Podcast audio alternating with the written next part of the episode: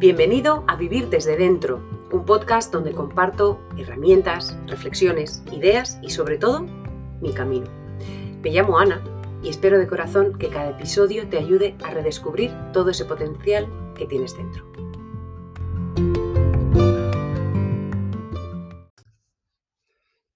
Muy buenas. Hoy te traigo tres puntos que son inevitables en esta vida. Sacados una vez más de un documental que espero que lo hayáis visto y si no lo has visto, adelante. Está en Netflix, se llama Stutz, S-T-U-T-Z, de un gran terapeuta al que le hacen una entrevista hecho documental, eh, un actor que ha sido su terapeuta y sigue siendo en la vida real. Trae grandes perlas y las voy a ir desgranando poquito a poco en el podcast, aquí en el directo, donde haga falta. Y luego yo aporto mi versión porque trae herramientas muy interesantes y yo lo que quiero aquí en Viviendo desde dentro, sea en el canal de YouTube, en el podcast o en Instagram, es ir compartiendo mi vivencia, traer mi aportación. Obviamente un terapeuta se dedica exclusivamente a eso y lleva sus herramientas. Y lo que más me ha gustado de ese terapeuta, la verdad, es las herramientas visuales. Pero bueno, hoy te traigo tres cosas que, que estoy completamente de acuerdo que él dice que son inevitables en esta vida. Una, creo que si me sigues a mí, creo que ya eres súper consciente. Y las otras dos, que creo que en el fondo todos somos conscientes, pero que a veces buscamos creyendo que se pueden evitar. Los tres puntazos son el dolor, la incertidumbre y el trabajo que eh, tenemos que ir haciendo cada día, que es lo que yo me llamo el pico pala. Bien, el dolor. A ver, a nadie nos gusta, y estoy hablando de dolor físico o de dolor emocional. ¿Quién no se levanta por la mañana intentando evitarlo, buscando ese placer, aunque sea a corto plazo, y lo queremos evitar? Pero el dolor es inevitable.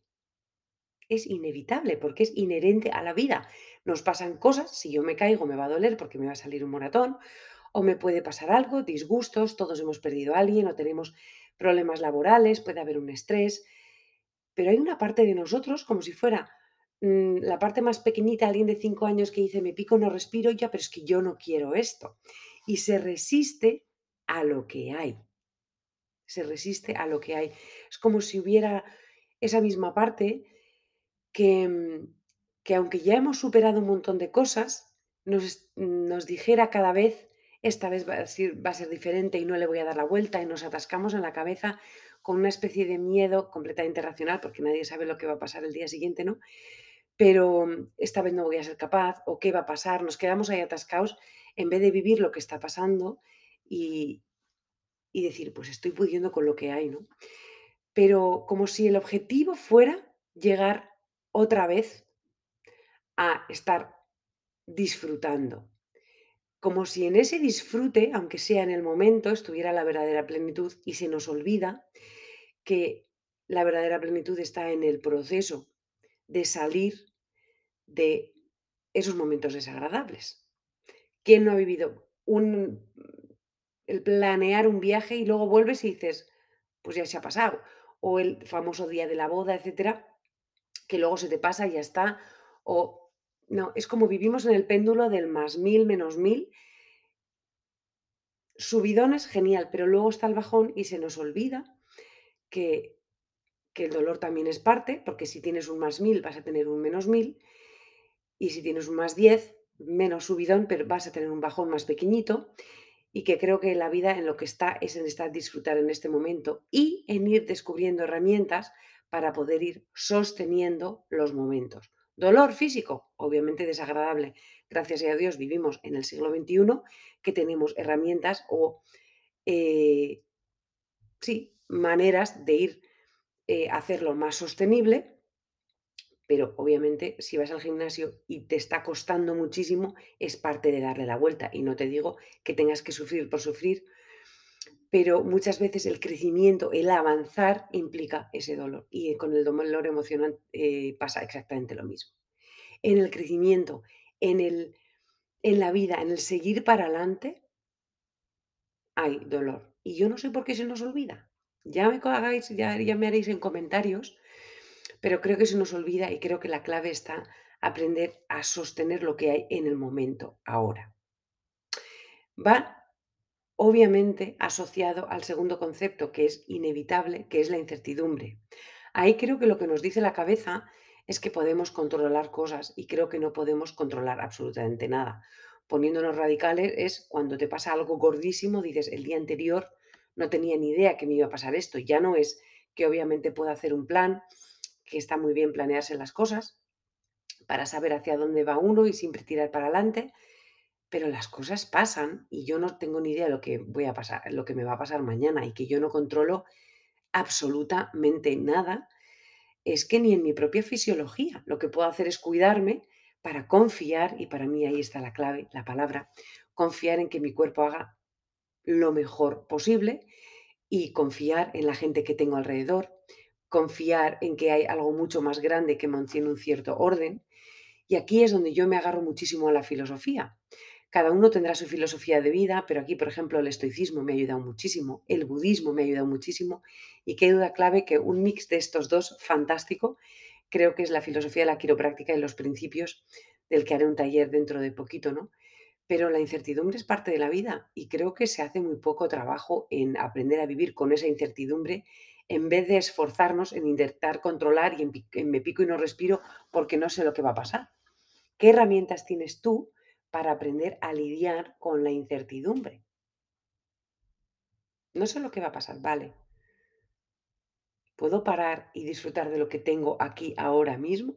o me está doliendo, estoy triste, puedo vivir con esto ahora mismo. Y estoy hablando de cosas, obviamente, no cuando llega un bloqueo y necesito literalmente la ayuda de un profesional, no, hablo a nivel de usuario, esa incertidumbre y ese dolor al que estamos expuestos a diario si nos atrevemos y no intentamos eh, bloquearlo buscando un placer o un semicontrol o un nos engañamos de que estamos bloqueando, eh, de que estamos controlando, perdón. A mí me parece realmente interesante. Yo tengo un patrón muy claro de que me engaño a mí misma de que controlo las cosas y hago todo lo que puedo a veces por controlar, porque eso me da seguridad. Pero es una seguridad realmente superflua. Y con el dolor pasa exactamente lo mismo. Cuando estoy triste hago una serie de cosas para generarme una alegría en un momento dado. Seguro que tú lo haces también, pero es superfluo.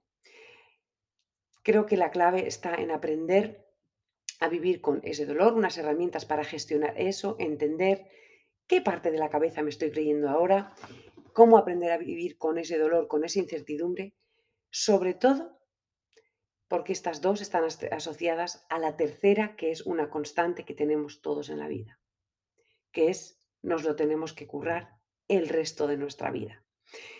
Es el camino en el que me embarqué yo hace muchísimo tiempo por eso le he llamado a esto vivir desde dentro, porque no es vivo ayer desde dentro, sino es toda una vida de autoconocimiento. Lo hablaba en el capítulo anterior, se empieza con el cuerpo, luego la relación con los demás, hasta que llega un paso en el que te apetece conocerte, qué patrones tienes, qué tendencias tienes, y ahí ya es como meterte en una eh, en un agujero, ¿no? Y es cuanto más te metes para adentro, más apasionante resulta, sin dejar de estar conectado, obviamente, con, ni con la gente, ni con las cosas más mundanas, disfrutando muchísimo más, porque no dejas que cosas eh, como el miedo o el dolor o la incertidumbre te bloqueen. Para mí es realmente apasionante. Las tres cosas que van a ser constantes para todos van a ser el dolor, la incertidumbre y ese trabajo constante por aprender a lidiar con eso sin dejar que nuestra cabeza o las situaciones externas nos bloqueen. ¿Qué tal lo llevas? ¿Qué tal lo llevas? Y yo creo que en cada, si echamos eh, para atrás otras temporadas del podcast o todos estos vídeos que hemos estado haciendo aquí en el canal de YouTube en el, o aquí en Instagram, sea donde sea, donde te guste escuchar estas cosas, eso es lo que procuramos, llenar este disco duro de, ah, jolín, voy a parar un poquito, es ese pequeño eh, pico para llenar este disco duro de información para tener cada vez más herramientas. A ver qué me cuentas, dime cuál te cuesta más ¿Aprendemos a lidiar con la incertidumbre o aprendemos a lidiar con el dolor? ¿Cuál, eh, ya sea físico o emocional, cuál te, eh, te apetece más? Y empezamos por ahí. O el que te cuesta es esa sensación de esto es un trabajo constante, me gustaría que acabara. Me lo cuentas en comentarios y nos vemos en el siguiente episodio. Y por supuesto, dale me gusta, vete aquí a Instagram, podcast, YouTube, donde estés, dale me gusta y compártelo. Estas cosas yo creo que tienen que llegar a todo el mundo. A mí me haces un favor para que lo vea más gente y que cada vez seamos más abejitas, ¿vale? Haciendo este trabajo, porque yo creo que así cada uno ponemos nuestro granito de arena y hacemos de este mundo pues un sitio mejor. Cuento contigo. Un besazo. Adiós.